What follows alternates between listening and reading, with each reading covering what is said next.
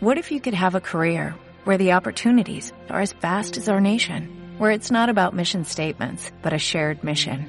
At U.S. Customs and Border Protection, we go beyond to protect more than borders, from ship to shore, air to ground, cities to local communities. CBP agents and officers are keeping people safe. Join U.S. Customs and Border Protection and go beyond for something far greater than yourself. Learn more at cbp.gov/careers. Costa Rica Radio, Revista Vacío y Shh presentan ¿Cuál es el plan? ¿Cuál es el plan? Y, y como le repito, en ese detalle no quiero entrar. ¿Cuál es el plan? Ojalá me salgan con el cuentico de la independencia de poderes. ¿Cuál es el plan? Como una propuesta de gobierno nacional. ¿Cuál es el plan? ¡No mienta! ¿Cuál es el plan? Y lo que ofrezco es trabajar y trabajar. ¿Y, ¿Y cuál es el plan? Eh, no, yo creo que ahí está suficiente. Y muy buenos días, esto es ¿Cuál es el plan? Les habla Foleón junto con Natalia Díaz. Samantha Salas. Antonio Trejos. Y el tema de hoy es cuál es el plan con las platas de restauración. Qué buen tema. Qué gran tema, Dios. Soltando el hacks. Um, y bueno, estamos un poco, bueno, eso es una semana pues personalmente muy bonita, pero a nivel nacional un poco, un poco pesada. Eh, arrancamos la semana con, con, la muerte de Sergio Rojas Ortiz, el asesinato de Sergio Rojas Ortiz, eh, quien ha sido un dirigente dirigente costarricense en general y en específico un dirigente de la comunidad Bribri en Salitre. Eh, el asesinato se en un contexto muy particular, donde después de que se había hecho una denuncia ese mismo día en contra, bueno, en contra de dos personas que habían hecho un atento asesinato contra dos, dos indígenas. Ok, en Salitre hay una situación desde hace unos años para acá que ha estado lentamente eh, saliéndose de control es importante que, que, tomemos en cuenta unas cosas. Eh, en 1939, después de muchísimos, muchísimos cientos de años de, de usurpación de tierras indígenas por medio de los, eh, de los españoles y después de la colonia y después por la República, en, en 1939 la Ley 13 General de Terrenos Baldíos reconoce a los indígenas como los habitantes originarios, de Costa Rica, pero irónicamente esa misma ley eh, incentiva el reclamo de tierras desocupadas eh, y esto favorecía a muchos no indígenas. Entonces muchos no indígenas deciden reclamar tierras que le pertenecían a los grupos indígenas que en ese momento no tenían la articulación, ni la palanca, ni la organización para poder eh, denunciar y resistir a esto. Esto, esta ley general de terrenos baldíos en el 39 genera una gran migración hacia los territorios indígenas y hay un montón de reclamos de tierras y eso pues en general pues dificulta la supervivencia de un montón de, clanes y tribus. En el 77 aparece la ley indígena propiamente, que se crean las tierras de reserva, que hoy constituyen las tierras indígenas propiamente. En el 77 se le dan 10 años al gobierno para que le regrese las, las tierras a las tribus. Eh, esto implicando que el gobierno tenía que indemnizar y hacer los pagos necesarios para que se recuperaran. Después del 77 se han firmado múltiples acuerdos internacionales que respaldan esas cosas, eh, pero aparentemente intereses empresariales, incluso intereses del Estado, han conspirado y han fomentado la inacción del Estado, ¿verdad? Un incumplimiento histórico eh, que pues ha ido como, como marginando las tribus. Las tribus generalmente, los, las personas que crecen en las tribus han tenido que trabajar en las fincas que están en las tierras usurpadas y eso ha sido por muy poco dinero en general. Entonces, eso ha creado una situación casi como de desesperación en las tribus durante muchos años, hasta que eh, en algún momento esto empezó a cambiar, eh, empezó a crearse un poco de, de conciencia de, de que era mucho más rentable para los grupos indígenas trabajar sus propias tierras que trabajar por el dinero que recibían por eh, trabajar las tierras ajenas. Esto fue creando una situación un cruce entre desempleo de las instituciones indígenas hasta tierras subexplotadas, porque de repente los finqueros no tenían quienes trabajaran por nada. A veces trabajaban por comida, por decirlo así, como por unos elotes y un poco de, de chancho. Eh, esos, esos basaban testimonios de las mismas personas mm. que trabajaron en esas tierras. Eh, oh, o sea, como en la colonia. Como en la colonia. Wow. Básicamente. Sí. Eh, en el 89, 1989, salió el convenio 169 de la OIT que nuevamente apoyó esa situación de respaldo para las comunidades indígenas. Y hay un par de situaciones que, que terminan de, de como de, de, acomodar esto. Es, sea, es un proceso lento de, de toma de conciencia de parte de las tribus de que, de que no deberían estar trabajando para esa gente, que deberían estar recuperando sus tierras. eh, la inacción del gobierno los pone contra la pared, empiezan un grupo organizado en Salitre empieza a tomar tierras por su propia por su propia mano. Eh, esa es la, como por decirlo así, el brazo, el brazo eh, físico agresivo y por otro lado tienen la Asociación de Desarrollo Indígena, que es la parte legal, que está tratando de mover esto. Eh, hay, un- hay una cuestión que, que también está en el fondo que me parece muy valioso mencionar y es que en el 2004 aparece el Fondo Nacional de Financiamiento Forestal, la FONAFIFO, y se empieza a darle un pago de servicios ambi- ambientales a las fincas que dedican partes de su terreno para la preservación eh, Bosque. del bosque. Entonces, protección de diversi- biodiversidad, recurso hídrico, protección de la yasa escénica y mitigación de los gases de efecto invernadero. O sea, básicamente la gente que está como trabajando para salvar el planeta. Esto le permite a las, a las tribus tener un poquito de plata para empezar a sostener su lucha y empezar además a tener acceso a cierto tipo de educación y cierto tipo de dignidad que les permite como agarrar fuerza para ponerse a trabajar en esto. Pregunta, y porque soy malvada, es, estas platas entonces como, como la descarbonización, Exacto, pero natural, exacto. como sin carros de lujo que, que sean incentivos. Exacto, Exactamente. Fin exactamente. de mi comentario. Exactamente. O sea, es, nada de esto que está en un contexto que esté alejado de lo que pasa en la práctica cotidiana hoy en día de parte de los ICUAS. Entonces, ¿verdad?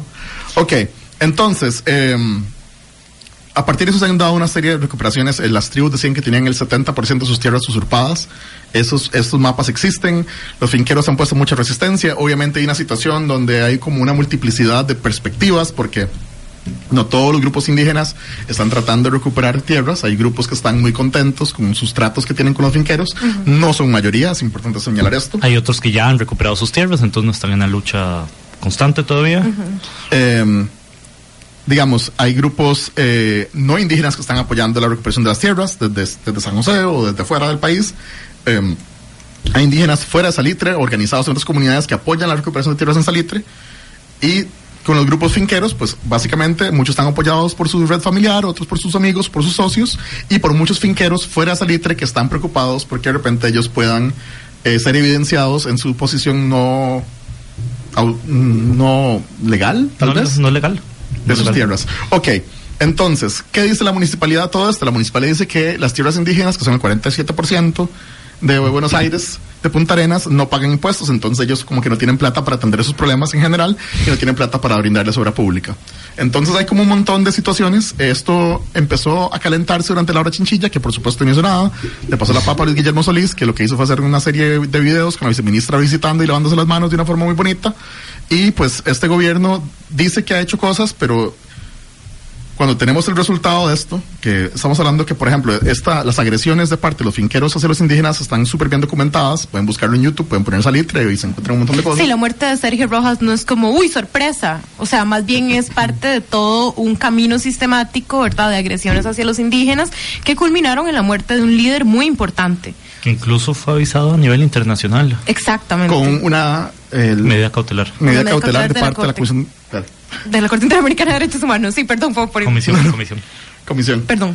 Entonces, eh, de ahí, básicamente esto es como, como profundamente agüevado. O sea, eso es como estar avisando a la policía que hay un mae quemando chozas en el barrio y que de repente una amanezca sin choza. O sea, esta vara es eh, como una catástrofe que se pudo haber evitado. Eh, hay muchas, muchas personas de, de las comunidades indígenas y de las ONGs que han apoyado la causa en Salitre, diciendo que esto está en los pies, en las manos directas del gobierno a nivel de responsabilidad. Eh, las reacciones de parte del gobierno al incidente han sido como un plato de babas, en mi criterio personal. No voy a hablar por nadie más aquí adentro, pero para mí personalmente es un plato de babas. No, la conferencia de prensa que dio Oh. Carlos Alvarado el martes fue verdad, fue dejó mucho que desear, pero yo siento que eso ha sido consistente. O sea, me parece que en este tema ha dejado mucho que desear, pero Carlos Alvarado cada vez que va hablar sobre algún error de su gobierno, el MAE nada más la pifia, se lava las manos, tira un plato de babas, nos da ahí una solución súper maquillada, terrible. No, una respuesta súper ambigua. Sí, es que es eso, el MAE no... sí, eventualmente, gracias. Sí, ahora es como, bueno, vamos a proteger a la familia de Sergio. Bueno, gracias Ajá. por nada, ya mataron a Sergio. No, y todos los indígenas que se han manifestado aquí, literalmente la asamblea parados que los han sacado a la fuerza, o sea, Exacto, como... no, así- no se han aliado Y tampoco. es, es un problema que obviamente sobrepasa esta administración, viene pues quizás desde hace 500 años prácticamente, pero que se ha acentuado, se ha acentuado en las últimas administraciones y que no se resuelve con una patrulla más de policía, no se resuelve con una medida cautelar más o menos, se resuelve entregando las tierras a los indígenas Exactamente. y asegurando que los propietarios originarios recuperen sus tierras. Ese es el problema y esa es la solución.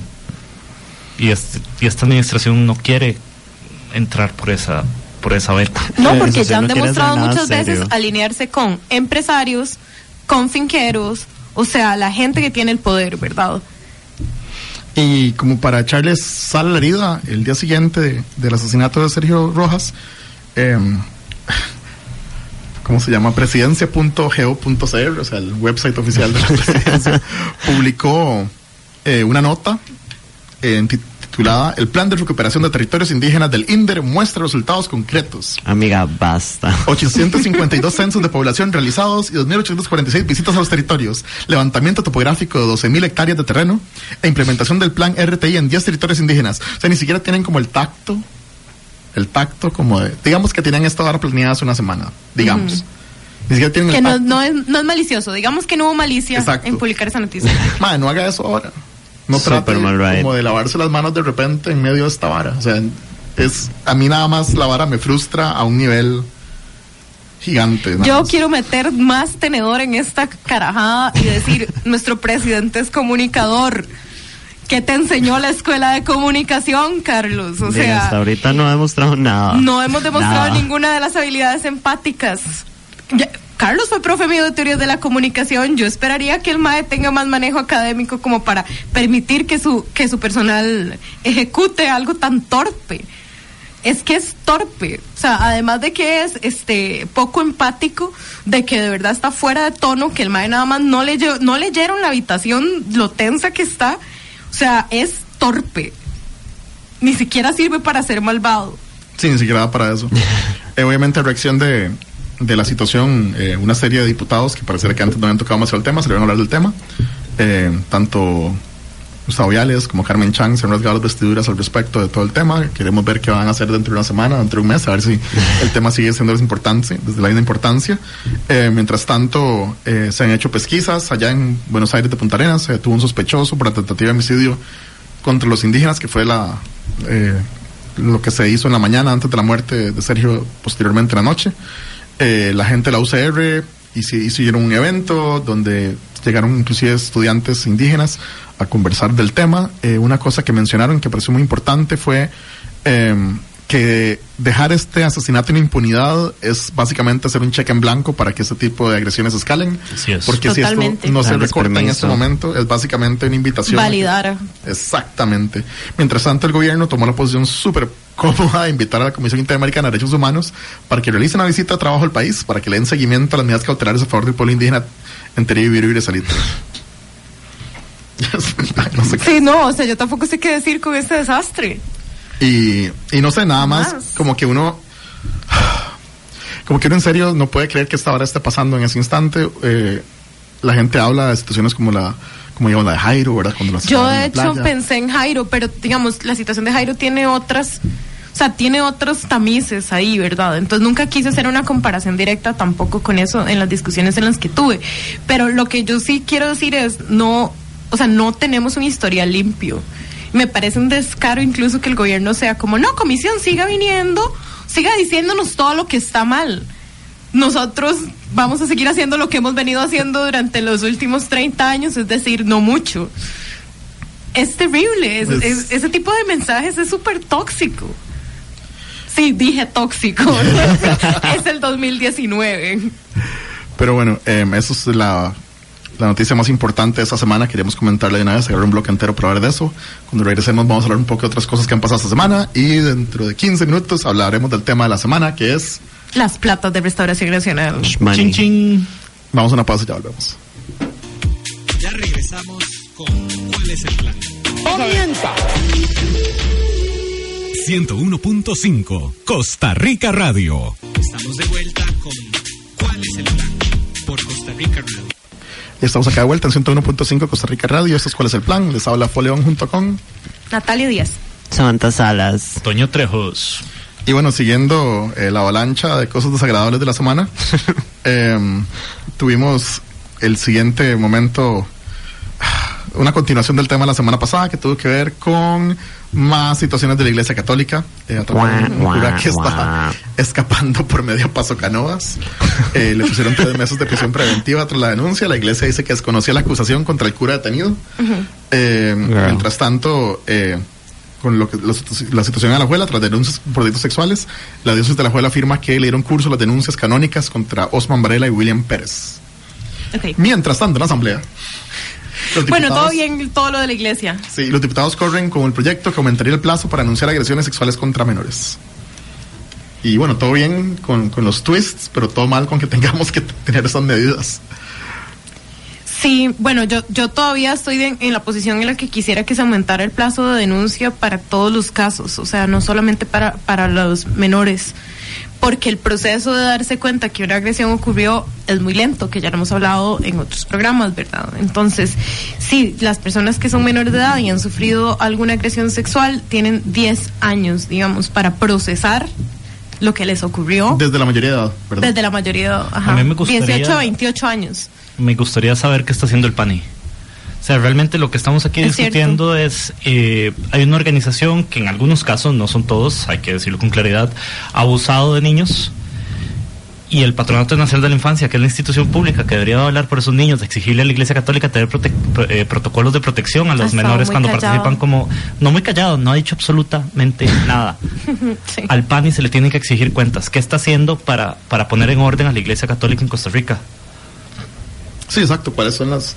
Y ahí es todo un No, tema total. porque, digamos, em, personas que yo conozco que han trabajado con el PAN y mm, para diferentes cosas mencionan que, que, hay una, una vena muy espiritual dentro de, de las personas que trabajan en el PAN y que mucha gente incluso encuentra su vocación a través como algún tipo de momento de epifanía. Entonces, es, es un momento en que ese tipo de, de lealtades es importante cuestionarlas y, y, y de ahí, o sea, no podemos seguir como dejando como indefensas a los chamacos. Es que en realidad es eso, como que no tienen recursos de protección. O sea, porque cuando tienes una estructura tan grande permitiendo el encubrimiento, de ahí no, hay- no hay forma de ganar, digamos. No hay forma de, de ganar ahí. O sea, está- están las cartas marcadas. Em, una pregunta rápida, lo de Jonathan Prendas lo cubriste en el tema de la semana. No, no lo cubrí. Entonces cubramos las noticias. Porque está separado, pero unido por esos vínculos maravillosos de, le- de restauración. Dele. Ok, la Procuraduría de la Ética denunció Jonathan Prendas por su viaje a un congreso fuera del país. Eso es, un- eso es un titular, titular del Mundo CR. Pagado por Exactamente.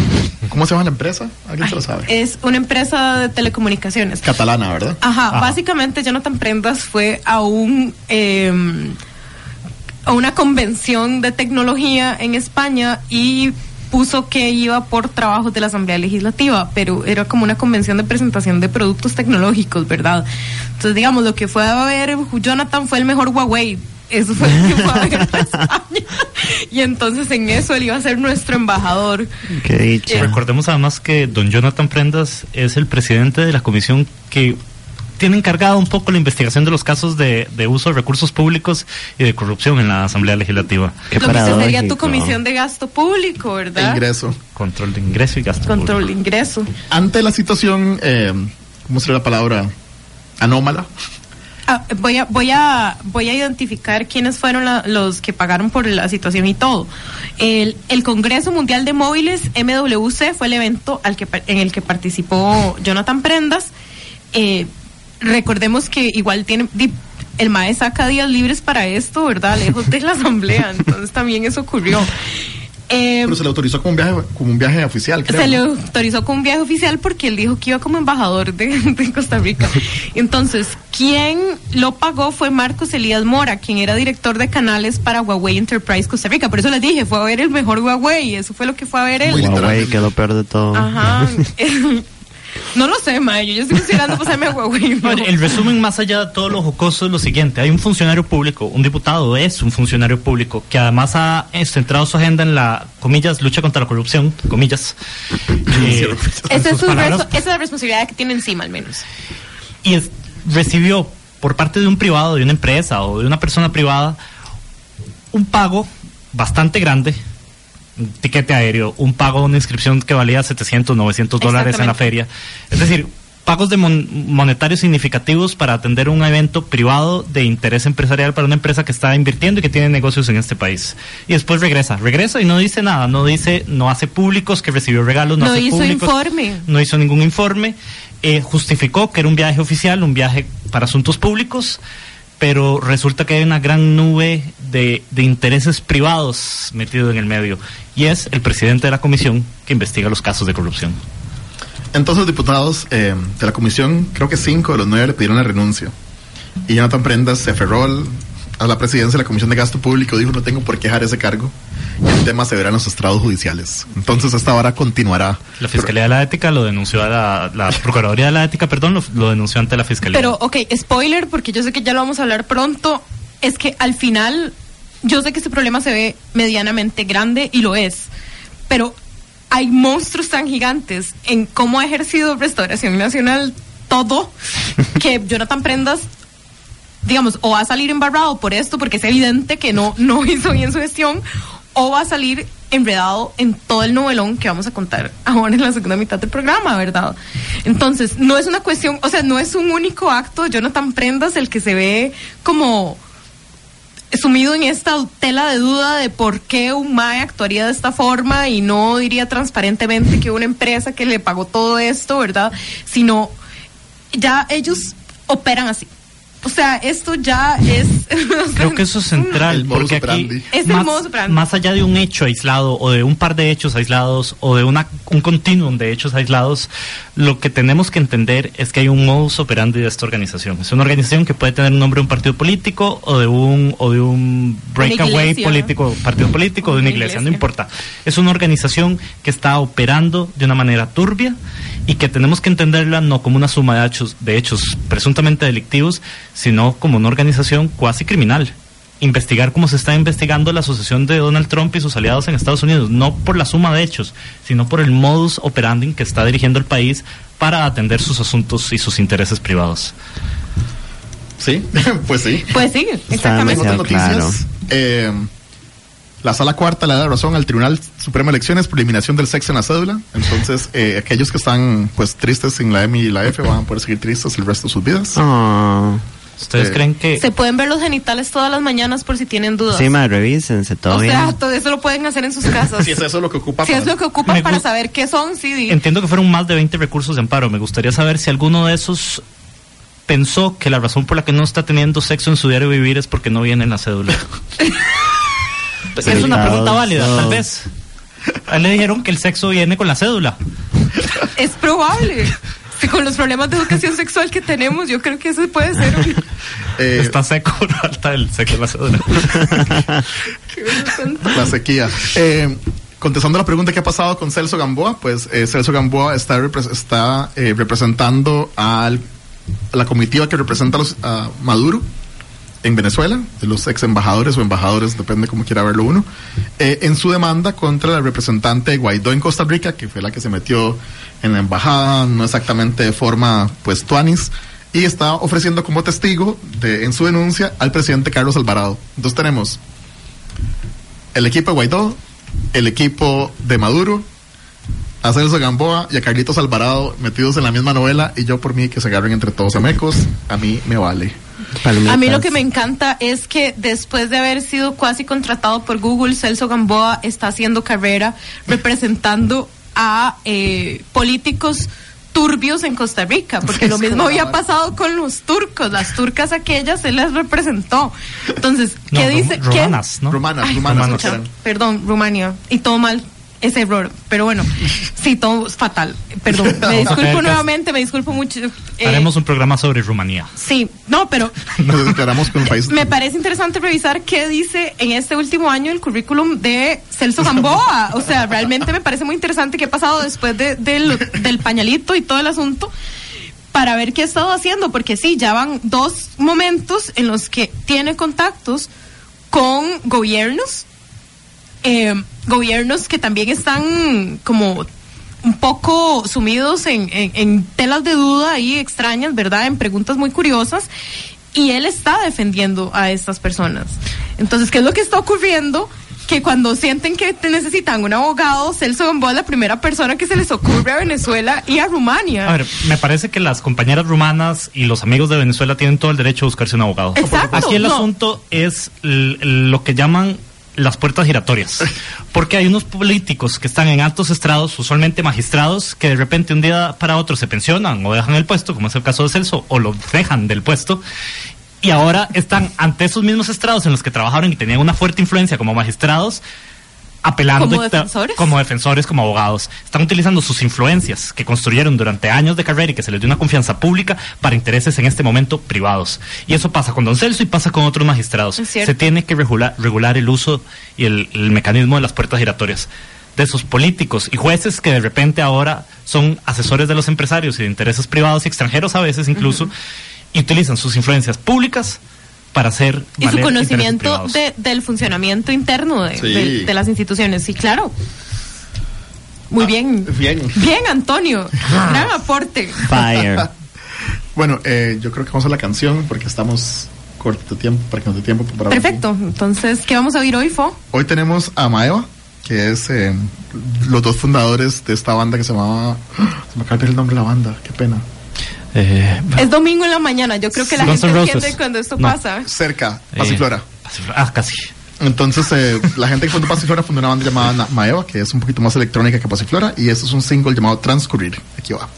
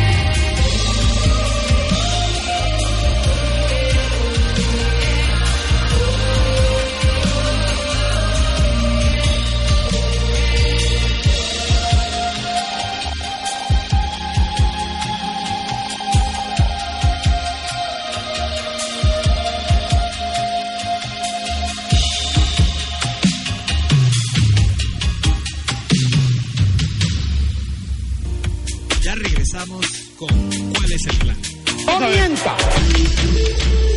101.5 Costa Rica Radio. Estamos de vuelta con ¿Cuál es el plan? Por Costa Rica Radio. Estamos de vuelta en ¿Cuál es el plan? Este domingo en la mañana les habla Natalia Díaz León.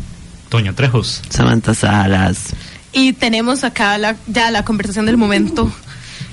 ¿Cuál es el plan con las platas de restauración nacional? Me parece la mejor pregunta para, para este caso porque realmente es un novelón. Entonces, yo quería empezar hablando, eh, citando a mi ilustre abuela, que siempre me ha dicho que cuando el río suena, piedras trae. Y este río trae bolsas de dinero, cenas el in- en el Intercontinental, en el que cada silla valía mil dólares. Eh, Juan Carlos Campos, que es un productor de música que trajo Luis Miguel esta semana lavándose las manos de todo el desastre cuando dirigió la campaña de Fabricio eh, Alvarado. O sea, sí, de alguna u otra forma Luis Miguel está involucrado en esto, es lo que les quiero decir. Soy muy orgullosa de mi país. Este, y bueno, un montón, digamos, un año, porque ya estamos cumpliendo un año desde que vivimos aquel susto en la segunda ronda, ¿verdad? Un año de un montón de publicaciones en medios de comunicación que tal vez no llegaban a nada por sí solos. Y que hace semana y media, dos semanas, cuando fue que, sí, a principios de marzo, que la Nación empezó a publicar ya información contenida dentro de un expediente de investigación del Tribunal Supremo de Elecciones por eh, supuestas incongruencias entre la información financiera entregada por Restauración Nacional, que ahora todas las publicaciones que se hicieron en ese año, con los titulares más extraños del mundo, además, cobran un nuevo sentido. O sea, yo he visto la luz en estas últimas dos semanas y he entendido muchas cosas que en su momento solo eran raras. ¿ah? Amén, que viste la luz. Atanda cabas. Ex- sí, no. O sea, y todavía faltan muchos cabos para atar. Entonces, ok, lo primero que tenemos que saber es que el Tribunal Supremo de Elecciones desde mayo del año pasado está investigando los informes financieros que entregó Restauración Nacional. Y Restauración Nacional tenía que entregar pues este información de sus movimientos desde marzo, porque fue cuando entraron a segunda ronda en solo al ingresar esa segunda ronda, ellos ya se hicieron acreedores de deuda política. Hay que entender que esa deuda política no se ha girado a la Tal fecha. vez podemos explicar muy, muy, muy brevemente cómo funciona el cómo debería funcionar el sistema legalmente. Lléguele. Ok, muy, muy en resumen, eh, lo que existe aquí se llama deuda política. El tribunal no le paga a los partidos de previo, sino que los partidos tienen que buscar financiamiento público, que es muy poquito, y privado, que en la mayoría de los casos representa más del 90% de los ingresos que tienen, pero que está regulado. Cada ciudadano no puede dar más de un monto por persona, solo pueden darlo las personas de carne y hueso, no lo pueden dar empresas, no lo pueden dar personas extranjeras, no lo pueden dar organizaciones religiosas, políticas, etcétera. Eh, en, en buen tesis de principio, solo las personas físicas y medios de comunicación, que obviamente tienen pues otras condiciones, eh, dan financiamiento o dan servicios, en el caso de los medios que dan la pauta, y después, según la cantidad de votos, si logra el partido llegar a tener representación legislativa y tener una cantidad de votos considerable, el tribunal le va a reconocer y le va a devolver ese dinero. Entonces, recordemos que Restauración Nacional, aunque muchos se hayan salido del canasto precisamente por estos enredos, eh, llegaron a tener 14 diputados en Asamblea Legislativa. Es un platal. Eso es un platal, básicamente. Creo que eran 5 mil millones de colones más o menos de deuda política. O sea, estamos moviéndonos en números muy grandes. Ok, este.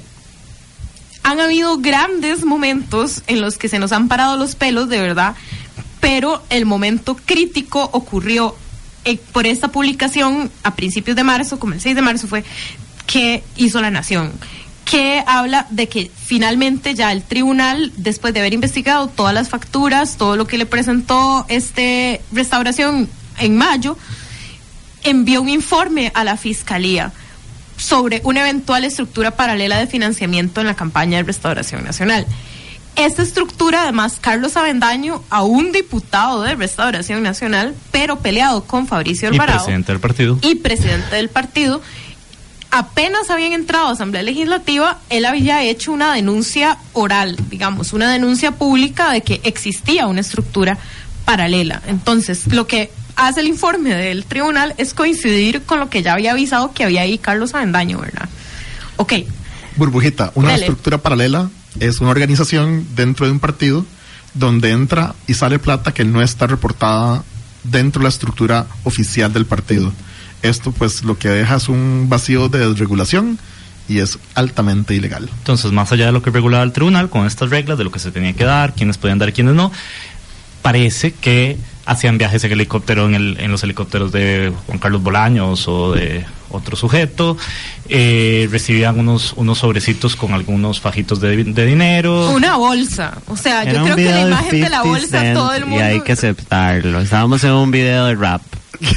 Pero con batalla espiritual de dinero. fondo. Cenas, cenas con mil, de mil dólares. Pero en nombre de arracache de mil Jesús. dólares. Recache mil dólares. Qué estaría Qué rajado, que comieron por mil dólares. Pero bueno, ahorita hablamos de eso. El punto es, el TSE, para llegar a este punto y decir, bueno, sí, es- existía formas de financiamiento que no caben dentro de lo que nosotros permitimos que ocurra. Hicieron muchísimas entrevistas a representantes de empresas que les dieron servicios como publicidad, monitoreo, generación de contenido en redes sociales, producción audiovisual, estrategias de comunicación que hablan un poco de las irregularidades que hubo en los pagos y cómo se manejaba la plata. Ok, entonces La Nación también titula el titular del mes me parece a mí porque todo el mundo está que se nos abrieron los boquillas donde decía el dinero en efectivo o sea esta gente manejaba dinero efectivo llegaba en bolsas a la sede de campaña de Fabricio Alvarado verdad entonces relataron que el dinero se recibía principalmente en fajos de mil dólares para de esa plata sacar para pagarle a proveedores y empleados sin que el flujo de recursos constara en los registros que le dieron al. TSE. Esto podría ser incluso lavado de dinero. Es que no podemos saberlo porque no hay facturas. De todas las maneras que podían hacerlo eran bolsas de dinero. Bueno, me parece muy costarricense. Yo siempre cuando veo que alguien se muda de su casa, de uno no empaca en cajitas, uno empaca en bolsa de basura. Bolsa de ¿sí? basura. O sea, sí. o en bolsas recicladas del Walmart también. O en bo- bolsas O recicladas. en bolsas de tela del automercado. Bueno, el punto es, El 19. partido, o sea, además Vamos de que estamos hablando de que no sabemos cuánta plata se movió ahí, en realidad lo que les reportó este el eh, al TSE, el, el restauración sobre uso en campaña, fueron que recibieron donaciones por menos de 7 millones de colones en efectivo. O sea, eso no, eso no paga ni un viaje en helicóptero. Y me hicieron más de uno. Y este, casi 13 millones en especie, es decir, gente que les dio de verdad eh, trabajo, como en empresas de comunicación y como decía Antonio, pauta y eso. Pero, por ejemplo, tres de proveedores de ellos confirmaron haber recibido 96 mil dólares. O sea, casi 60 millones de colones en efectivo. Y eso obviamente no consta en los humildes registros que Restauración le pasó al tribunal. En buen español, Ay. lo que sí se ha comprobado hasta el momento, más allá de si hay ilegalidades o no, es que esta campaña política por parte de Restauración Nacional permitió que personas se volvieran millonarias. Sí. Claro. Enriqueció personas. Es una campaña que lo que le produjo es riqueza a unas personas. Una campaña muy enriquecedora. Capitalismo. Ok. El dinero, además, que este solo es un detalle de- anecdótico, pero estoy segura que cuando empecemos ya a atar los cabos bien, va a decir, ah, ok, ese dinero ingresaba en bolsas negras del BAC.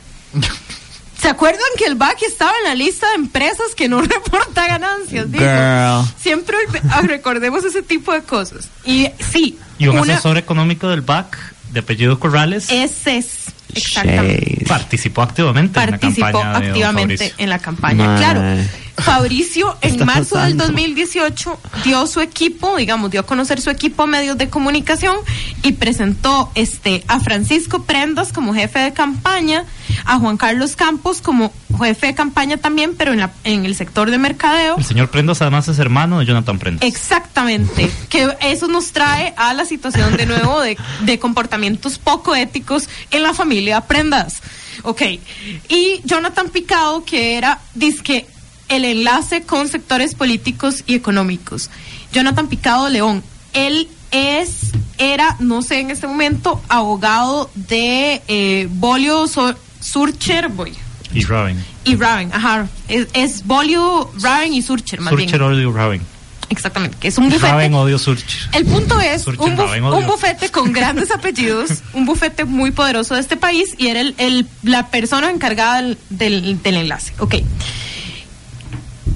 Hay cosas que yo quisiera como rescatar de titulares que de verdad en el momento uno decía, sí, esto se oye horrible, pero todavía no sabemos cuán horrible es. Por ejemplo, Interferencia en marzo del año pasado había hablado de una reunión secreta que tuvo Fabricio Alvarado en Tibás, en el Templo Bíblico Internacional de Tibás. Recordemos además el Templo Bíblico Internacional de Tibás, Dios mío, en ese momento no me acuerdo de los detalles, pero ya había estado relacionado con un escándalo. Asistieron, en esa, en esa ocasión asistieron diputados eh, de otros partidos, eh, recuerdo los de ahí.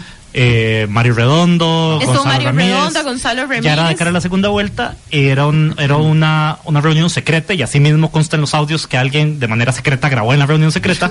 Yes. Les pidieron dinero, les pidieron gestionar recursos a través de sus feligreses, les pidieron llevar a los feligreses a votar, les pidieron además eh, hacer tramitar recursos de otros por otras fuentes de Es financiamiento. decir, todo lo que el código electoral dice partidos no lo hagan. Punto por punto. No usen la religión para pedir recursos económicos. y un par de cosas también de delitos de delitos penales, no solamente electorales. Exacto. Pudieron haber cometido en esa reunión. Sí, porque había gente, en ese momento Gonzalo Ramírez era presidente de la Asamblea Legislativa. Chiquillos, Ok. ¿qué está pasando? Yo no sé, yo tampoco sé qué está pasando Vigilancia todavía. política, ¿no? Ok, este, bueno, en ese marzo también Restauración ya había incumplido como le entregar informes económicos al TSE varias veces y eso fue súper tenso, ¿se acuerdan? Que nosotros también estábamos en programas y, y decíamos, sobrado, Sobrado. haga algo. Deje de ser sobrado, sobrado. Ajá, sobrado, haga algo. Ok.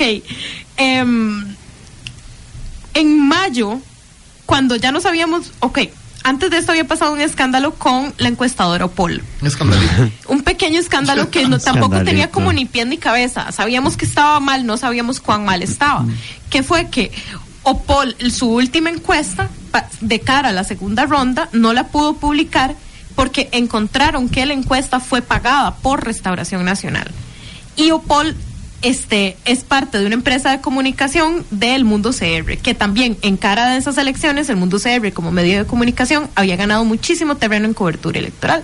Gracias a sus encuestas. Gracias a sus encuestas de Opol, ajá, porque ya Nación para ese momento había renunciado a publicar encuestas. Había aprendido su lección. Había aprendido, ajá, porque las, las encuestas suelen este torcer un poco la visión que tiene la gente sobre las campañas electorales. Entonces, votantes que van con uno de los candidatos se rinden u otros agarran fuego y después, ¿verdad? Las cosas no salen como lo pensaban. Por favor, Álvarez de Santi, cuéntenos más de esto algún día. Este, no, mentira. Ok. Ya no sé. Yo ya no sé tampoco. Ok, entonces, eh, en ese medio desorden de Opol ganó Carlos Alvarado. Ajá, bueno, en realidad les voy a contar de esto un poquito más adelante porque vamos a ir a una pausa. Se me acabaron los minutitos de este bloque. Eh, volvemos a cien- sí, volvemos a 101.5 Costa Rica Radio Después de la pausa. después de la pausa. Ya regresamos con ¿Cuál es el plan? 101.5 Costa Rica Radio. Estamos de vuelta con ¿Cuál es el plan? Por Costa Rica Radio.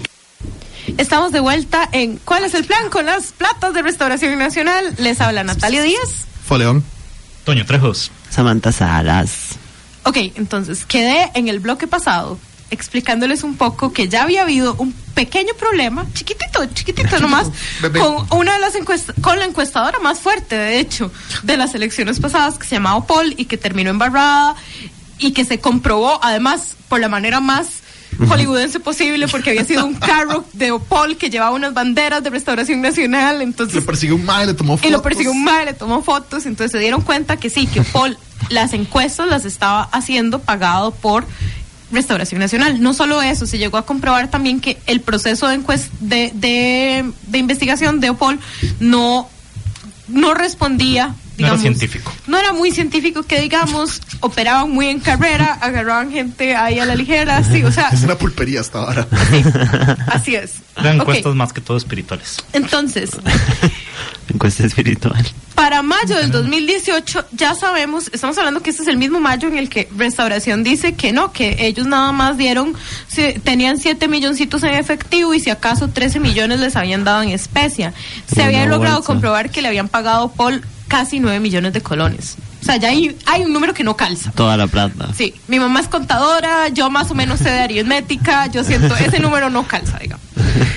Ok. Este número es antes y ese número no alcanza. Parece falso. Pero ese mismo mes, digamos, después de que el semanario Universidad haya dicho que le pagaron casi 9 millones a Opol, Opol habla y Opol dice que. Restauración le debe 18 millones. Entonces ya ven, es muy bíblico. Aquí los pescados Sí. se multiplican a cada rato. Ellos solos. Pura magia. Pura- Yo me estaba de Paul que era como, no, nosotros no estamos con ellos, entonces no tiene que ver, bueno, sí, nos den plata. Ajá. Cuando ya llegó la hora de la hora y vieron que no les estaban dando los millones prometidos, Es pues mucho- entonces llegaron y se madre. presentaron al TSE. Caterina Convertino, que era la gerente general de la encuestadora, y llegó y dijo, no deben 18 millones esta gente. Caterina, what Estos corruptos nos deben 18 millones. Ok, para esa época fue que Carlos Avendaño organizó, él, él te organizó un- una conferencia de prensa, él se sentó en el frente, él llamó a medios y llegó y dijo que había una estructura paralela. Y no solo eso, o sea, denunció a Fabricio Alvarado y dijo, él fue. Él, él hizo todo esto, es esta mente maestra, ¿verdad? Estoy alarmado por El las cosas que pasaron en ajá. partido a mis espaldas. El equipo de Alvarado hizo un montón de gastos y esa vara nunca fue legal y los procesos de control que habíamos establecido desde el Comité Ejecutivo de Restauración se los pasaron por el RAS, no les importó nada. Y entonces llegó y citó tres casos sin decir nombres en el que se habían gastado 300 casi 308 millones de colones. Ese fue como un. Ven cómo no calzan en los 7 millones en efectivo y los 3 millones en especie que le habían tirado al tribunal. Ajá. Eso no suma 300, más de 300 millones de colones. Estoy casi segura de que No no. esta semana. Ok, entonces, al final Carlos Andaño hizo esta denuncia, ta, ta, ta, ta, ta, ta. CRO invirtió un montón de tiempo, como Ya, lo había hecho en ya. el cementazo, intentando unir caos de cómo nació la estructura paralela, o sea, de qué estábamos hablando, qué, qué inmensidad tenía esta vara Un buen CSI. como en CSI. Pero otra cosa que yo voy a comentar y que me hace muy, mucha gracia es que, digamos, CRO es buenísimo sacando los datos. Pa, pa, pa, ellos sacan datos y tiran tablas y hacen cosas buenísimas, pero no pueden sacar conclusiones. Entonces ellos se tienen que esperar Bueno, a que llegue la Natalia, nación a sacar. están haciendo lo posible. No, o sea, a mí me parece. Natalia, Natalia. Dejen presionarlos. ya. Bueno, pero gracias al esfuerzo de Restauración Nacional entendemos cosas muy extrañas. Por ejemplo, hubo eventos en el Real Intercontinental, en el Hotel Aurora y en el San José Palacio. Con montos, digamos, el más barato ahí eh, de los eventos que se realizaron fue en el San José Palacio, lo cual también nos, ha- nos habla de las condiciones del hotel, no mentira, de que está- Perdón, hoy no estoy dejando a nadie en paz. Ok, Gracias. ese evento en San José Palacio costó casi 240 mil colones, pero por ejemplo, había un monto de un donante llamado Víctor Álvarez Se tienen que hacer un 15 años. para un evento en el Real Intercontinental que eran casi 4 millones de colones. El nombre más recurrente en esta lista de donantes es Jonathan Picado León. Jonathan Picado León, como les dije antes, eh, formaba parte del equipo de Fabricio Alvarado y era el enlace con sectores políticos y económicos. Ok. Y también este, tiene un hermano muy curioso, ¿verdad, Antonio?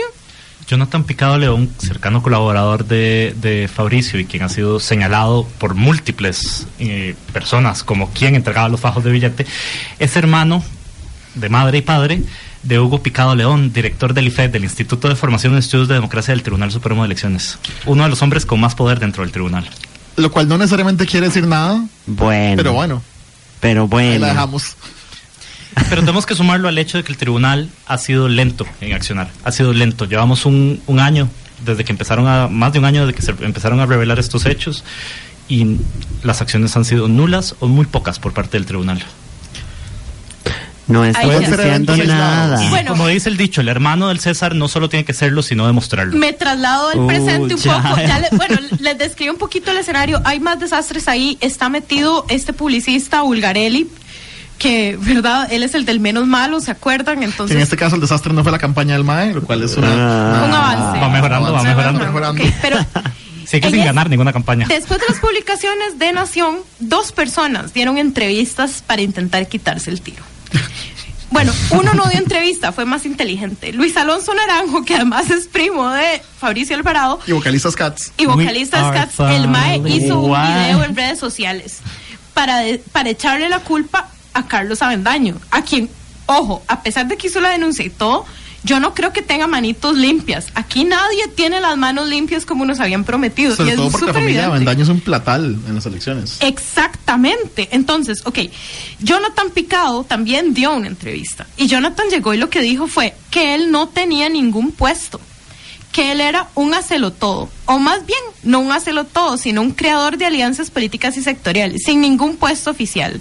Y que él ingresó como por muy poco tiempo y que no fue toda ni siquiera la segunda ronda estas cosas vuelven a no sumar, porque ya hay papeles sobre la bendita cena mi- multimillonaria en el Real Intercontinental. Recordemos, esa es en la que Víctor Álvarez hizo una donación que ah, casi llega a los 4 millones, bueno, como 3 millones y medio casi. Ok, esta cena tenía firmitas de gente.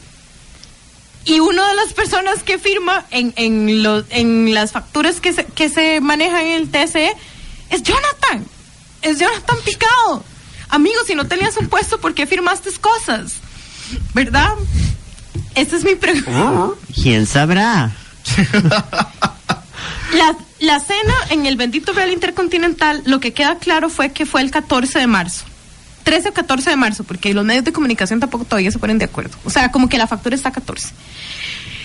Y de nuevo, hemos masticado un tema en el que yo no tengo forma a llegar en ninguna conclusión, pero que llevamos semanas de exponer, ¿verdad?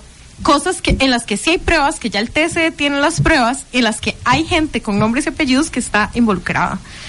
No sé, los invito a que opinen conmigo qué hacer con esto, porque para mí lo ideal sería que esto se eleve incluso a investigación en, en la Asamblea Legislativa. Y se ve penal. Y- no solo y el que sea penal. Supremo de Elecciones. Ya sabemos que el tribunal no ha actuado de la mejor manera. Tiene que pasar a otra sede. Pero creo que hay una lección más a largo plazo que podemos aprender y es los esfuerzos se han encaminado siempre a regular el, el financiamiento público de las, de las campañas electorales. ¿Por qué se tiene que destinar tanto del PIB? También se tiene que regular el financiamiento privado. Es lo que mueve más dinero en las campañas políticas. Hay gente que se está enriqueciendo a partir de la democracia, a partir de un proceso que debería ser democrático, igualitario para todas las personas, está haciendo clavos de oro. Es- y es eso no se está regulando. Es el financiamiento privado lo que más se tiene que regular en los procesos electorales. que ya eso lo aprendió Estados Unidos. O lo están aprendiendo. Lo aprendió desregulándolo. Lo aprendió desde Claro, pero ahora está echando para atrás la batalla de Bernie Sanders y Alexandria Ocasio Cortés contra los, el Super PAC y los superfinancistas. Es una campaña contra el No, financiamiento pero privado. además lle- llevamos un año de oír noticias, además de lobbies que están muy estructurados y que tienen espacios importantes en nuestra Asamblea Legislativa. Lo voy a dar más. como ajá, lo voy a hablar. ¿Cómo es que no nos asusta quiénes fueron las personas que pagaron mil dólares por un asiento en el Real Intercontinental para comer arracache? ¿Verdad? O sea, Miedo. sí, que esto no fue una cena normal, pero en, Y- ni- en ningún momento, no fue una cena de en efectivo. ¿verdad? La plata. Ah. La plata de la cena era en efectivo. La plata de la cena, yo sospecho que podría ser en efectivo. Esta soy yo, sí, armando conjeturas. Ok. Porque esos fajos, No de- aceptaban bolívares. esas bolsas de dinero, Claramente no. esas bolsas negras del BAC que tenían paquetes de mil dólares, a mí me parece que bien podrían ser los Ah, es igualada. Bueno, sí, a- a- tenemos que esperar a ver qué sale ahí. Tenemos que esperar porque sí, ya, digamos, ya, ya, es el- ya hay información en el aire, ya es el momento de sacar conclusiones. Que es lo que CR hoy no logrado con las publicaciones del año pasado. Todo Basta bien. con Sergio. Sí, es que a mí me da mucha risa cómo suceden estas cosas. Y se nota que los periodistas no leen el resto de medios para armar estos panoramas. O sea, porque dicen cosas como si fueran nuevas en las publicaciones que están haciendo ahorita, recientemente. Tranquila, Carmen Aristegui. Se me salió el periodista, ¿te imaginas? Gracias, Carlos Alvarado, por enseñarme cosas. Entonces, entonces, sí, digamos, yo lo que aconsejaría a las personas que están encargadas de estas investigaciones periodísticas al menos es lean a sus colegas, porque en las entrevistas más idiotas, en las entrevistas más idiotas que da Juan Carlos Campos sobre traer conciertos a Costa Rica, salen pistas sobre esto, porque Bien. todo está enredado. Hay cierto egocentrismo que he leído en los medios últimamente y es, tal y como reportó este medio, El primer medio que reportó fui yo. Eso no es nuevo, eso no es nuevo, eso no es nuevo, eso es de siempre, la primicia siempre ha estado ahí, Periodismo pero que se ve el ombligo. en este, ajá, en estos casos más bien es útil ver eso, cómo están operando los demás, porque no todo el mundo tiene luz sobre lo que ocurrió acá, ¿verdad? Entonces, por ejemplo, la nación logró acceso a las fuentes del TSE, que es muy importante, pero ya antes de eso, o sea, el- el- los alquileres de hoteles los había denunciado el Real, eh, el. CBOI. entonces ahí estaba eso. El periodismo suma, suma. Alguien ocupa hacer un libro con esta hora. ¿Qué están esperando? Exacto. Bueno, entonces, De colorear. de nuevo, con un tema que no tiene conclusión, pero el que estamos muy pendientes. que estamos muy pendientes de cómo se desarrolla, sobre todo porque Fabricio Alvarado formó un nuevo partido, Es se lavó las manos de esto, ajá, y los diputados trataron de sa- salirse de ese drama.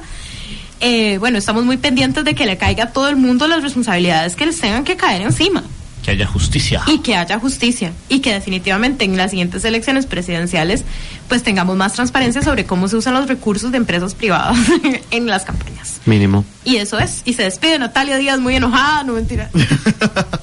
Foleón, que me reí durante como media hora. Toño Trejos. Samantha Salas. Y nos conversamos la otra semana. Muchas gracias por sintonizar y que estén bien. Esto fue ¿Cuál es el plan? Encontrá el programa completo en el Facebook de Revista Vacío y sintonizanos todos los domingos a las 11 de la mañana por 101.5 Costa Rica Radio. Eh, no, yo creo que ahí está suficiente. Gracias a usted y muy buenos días para todas y todos. ¿Te preocupas por tu familia? Entonces, ¿por qué darles solo huevos ordinarios cuando pueden disfrutar de lo mejor? Eggland's Best, los únicos huevos con ese delicioso sabor fresco de granja, además de la mejor nutrición, como 6 veces más vitamina D, 10 veces más vitamina E y 25% menos de grasa saturada que los huevos regulares, además de muchos otros nutrientes importantes. Así que, dales los mejores huevos. Eggland's Best, mejor sabor, mejor nutrición, mejores huevos.